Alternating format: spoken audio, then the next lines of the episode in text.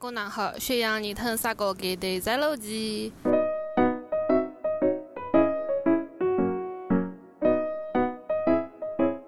大家好，欢迎收听散讲的第十六期。现在是二零二三年七月四号下午的六点三十分，我正坐在海南陵水的清水湾的海边，所以我现在面前是蓝天、大海、沙滩，还有椰子树，就非常非常的开心。还有灯塔，嗯，早上的话还下了好大的雨，天都是阴的，灰沉沉的。嗯，下午的话突然间天就变好啦，现在真是海里面超级超级漂亮。嗯，我坐在这个沙滩上，有一个橡胶的轮胎上，希望不要被蚊子咬。这两天人生最大的烦恼就是被蚊子咬到快要死了，真的好痒。今天的话要聊什么呢？我此刻还没有想好。不过首先要说很感谢，呃，散讲的听众，各种渠道吧，就包括我的私微信或者是在长毛巷等等地方，会看到大家给我的留言，说听了散讲的全部节目，非常非常喜欢，嗯，我就觉得很开心，然后想说是不是要多录一些，嗯，但是我觉得每一次录的话也是需要一些情绪的酝酿吧。嗯，我还是希望可以每期都让大家觉得很好，呃，当然也不能做每期都超棒啦，嗯，但是就我随便讲讲，你随便听听，我觉得这句应该作为散讲的 slogan。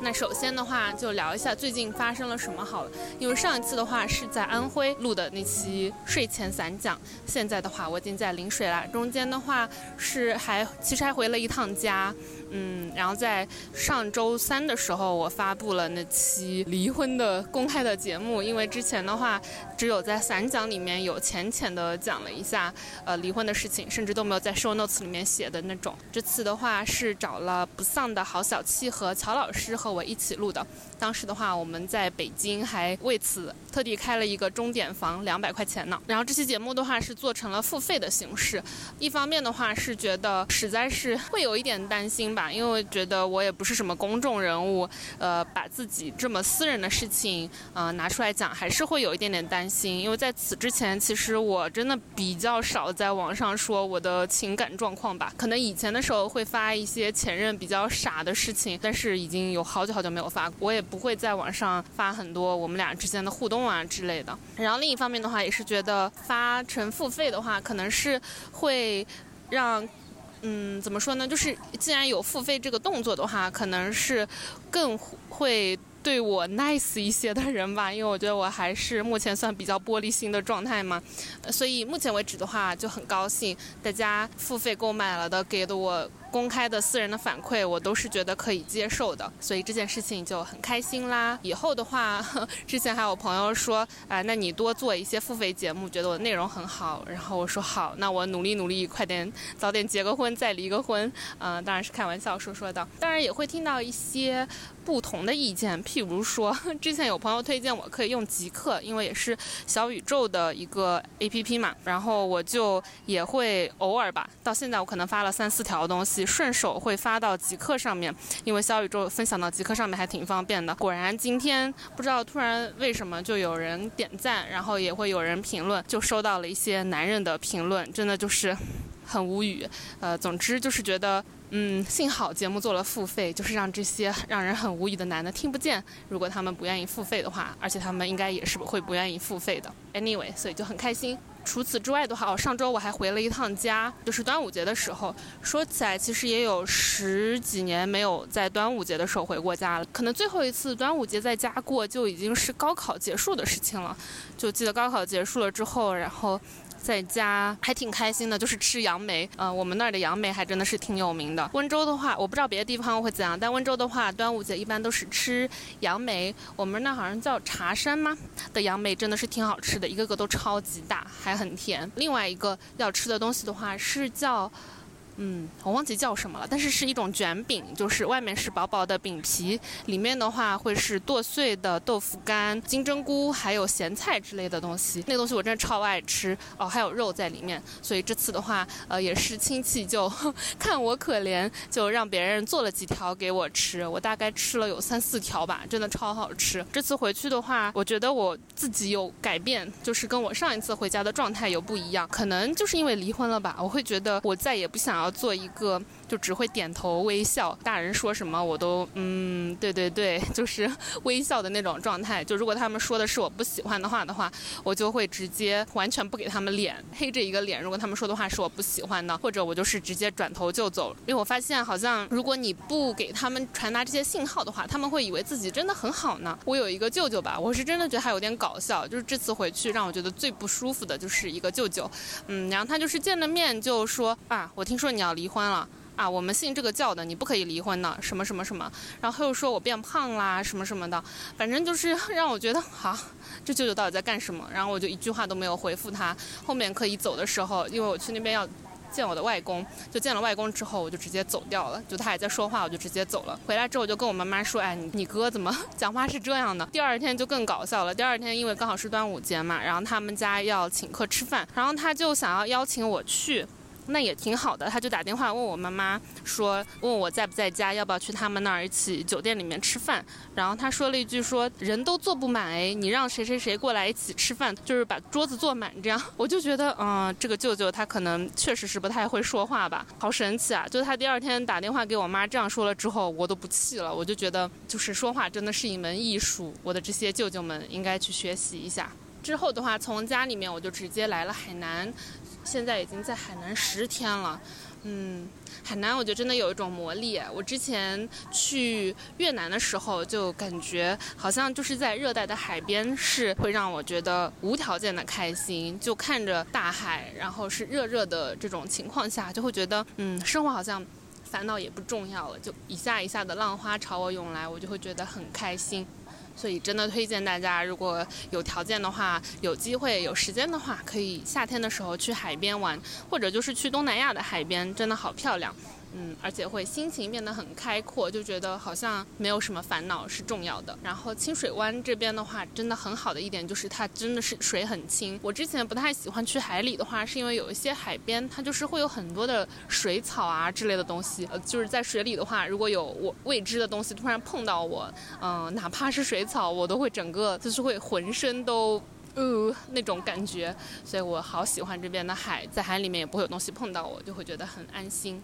啊，对了，上周的话我还有了一个新的体验，就是去浮潜了。上周的话，我住在 Nomad House，呃，是有一个女生叫叶叶，她自己是一个数字游民，她因为上半年需要在海南文昌，就是她的老家待半年，所以她就干脆租了一个房子，做了一个那种数字游民的社区，呃的线下社区。然后他们六月三十号那天是结束，所以我就趁着他们结束之前去住了一个星期。嗯，上周的话，叶叶就带我们去浮潜了，然后也是我人生第一次浮潜。两点吧，第一点是，我觉得这个浮潜的过程对我来说就是克服密集物恐惧症的过程。有没有人有密集物恐惧症？我就属于看见那种，其实哪怕看见桑葚，我都会觉得有点瘆得慌，就是会那种一粒一粒的东西。比如说，包括吃东西的时候，我也不吃西瓜，因为我会觉得西瓜有那种一粒一粒的感觉。比如说虾里面有的虾会有虾籽嘛，那虾籽我也不吃，因为我觉得有一粒一粒的感觉，就完全不行。然后那天去浮潜的话，因为就是会看着水里面的珊瑚，还有。各种各样的珊瑚吧，各种各样形态、各种各样颜色的，但是很普遍的就是它们都是那种一粒一粒、一粒一粒的状态，就是它们身上是会有图案的嘛。对于我来说，整个过程就是属于刚开始的时候看到那个珊瑚的那个图案，就会想要转头，但是一转头耳朵里面就进水了，所以我就只好就看着它们。然后这个就要说到第二点了，因为前面的话就是因为我们在海里的时候，刚刚看了一会儿会儿，突然间海里面就下雨了，下大雨的那种。然后叶叶的本地朋友水性。很好，他就让我们非常严肃的让我们立马快点上岸，因为他就说如果下大雨等会儿打雷的话，水导电，我们很容易就直接都被电死了，所以我们就奋力的往海里面游，所以我们奋力的往岸边游，然后游上来之后，那天一起去的另外一个朋友阿宇，然后他就说，哎，刚刚旁边是谁在游泳？因为他就发现我游泳的姿势很搞笑，因为我的手在蛙泳，然后我的腿在自由泳。被他说了之后，我才知道原来我游泳的姿势一直是错的，我就是一直属于可能狗刨式的游泳吧，就也没有人教我，我就是求生本能式的游泳。所以他就说他看到我的手在蛙泳，但是腿在自由泳，因为有那个脚蹼嘛，就得不停的拍，所以就会看起来很吃力，而且就游不快。然后那一天之后，我才知道哦，原来我一直的游泳姿势是有问题的。第二次我们等到雨停了之后再出海的时候，我就学会了就用我的脚脚就是还是自由泳的拍那个脚蹼的方式，但是我就把手背在了身后，因为我知道我的手其实只是在碍事而已。把手放到身后的话，也会更加让我觉得很安心，就是因为我知道就是我人肯定是浮着的，然后我的手也不会碰到那些珊瑚，那些看起来让我觉得很可怕的珊瑚，它们也不会浮到面上面，它们不会碰到我。所以后半程的话，我就一直是一种老头遛弯的姿势在水里面。反正那天就很开心，因为学会了一个新的技能，但是也很搞笑，因为我的我把刘海扎起来了，因为刘海怕会弄到那个呃浮潜的那个面镜里面，会可能会导致漏水，所以就把刘海扎起来。但是的话，这样的话，我的面镜和我的发际线之间就有了一些空隙。结果那天晚上就发现面镜和发际线之间就有一片红红的，因为这一片就被太阳晒了，就有点搞笑。嗯，现在的话看起来还是有一点点肤色不均，但是也觉得没关系，很开心。这个是一种大海留下的记号吧，大海和天空一起给我留下的记号。这两个星期还有什么体验呢？来了陵水之后，我就住在朋友家。然后这个朋友的话呢，前两周在安徽才认识的朋友，因为他喜欢冲浪，他就直接在陵水这边租了一个呃一室一厅，呃下楼就可以去海边冲浪的那种那么近的房子。然后我就又和女性同居啦，我就觉得和女生同居真的很舒服，大家都会想要照顾到彼此的感受，所以就很开心。我也慢慢的觉得自己好像现在已经不工作七个多月了嘛，好像慢慢的开始有。掌握到一点点的不工作的这个节奏吧，就最近的话会呃有劳逸结合的感觉，呃因为海边真的是太舒服了，所以就会去海边读书，呃或者是就去海里面站着，让浪拍打自己的腿，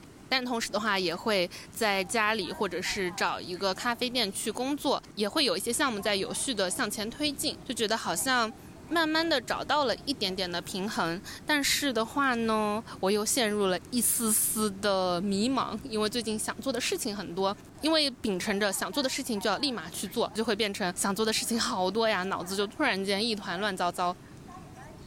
不过和以前的不同是，我现在也会意识到自己的脑子一团乱糟糟，然后也会跟自己说没关系，如果是乱糟糟的话，我就花一点时间把它理出来就好了。嗯，就是虽然是有点迷茫吧，但是也没有觉得特别的焦虑，就不会有那种，哎呀，我的天哪，我怎么又这样？我怎么还没有想明白？就不会有这样子的心情。所以最近最大的烦恼就是蚊子太多，虫子太多，咬得我整个腿上已经遍体鳞伤。除此之外的话。嗯，就没有什么烦恼，也会有好多朋友会跟我聊天的时候说，感觉你最近真的很开心啊。我说对呀，就是面对着蓝天大海白云，真的不知道有什么可以烦恼的耶。好，哦对了，然后的话呢？我最近还有在做的一个小项目，就是他乡和一个小组织，我们要八月份的时候会在贵州一起，嗯，是也是之前安徽的朋友他包了一个民宿，就是在贵州肇兴的侗寨那边包了一个民宿，所以我们就决定，呃，我和他就我我就有和他提议说，那为什么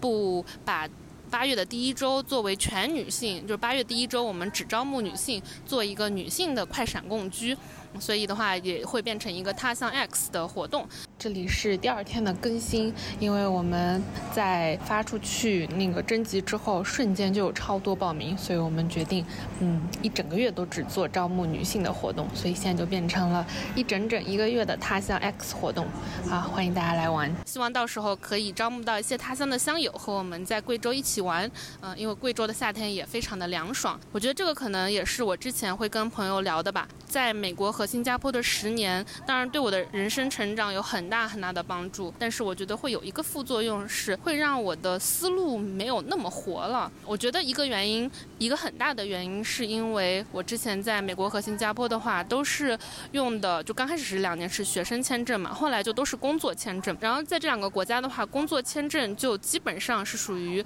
你只能够有且只有一份你目前在做的这个工作，因为这个公司它是需要担保。你的这个工作签证的。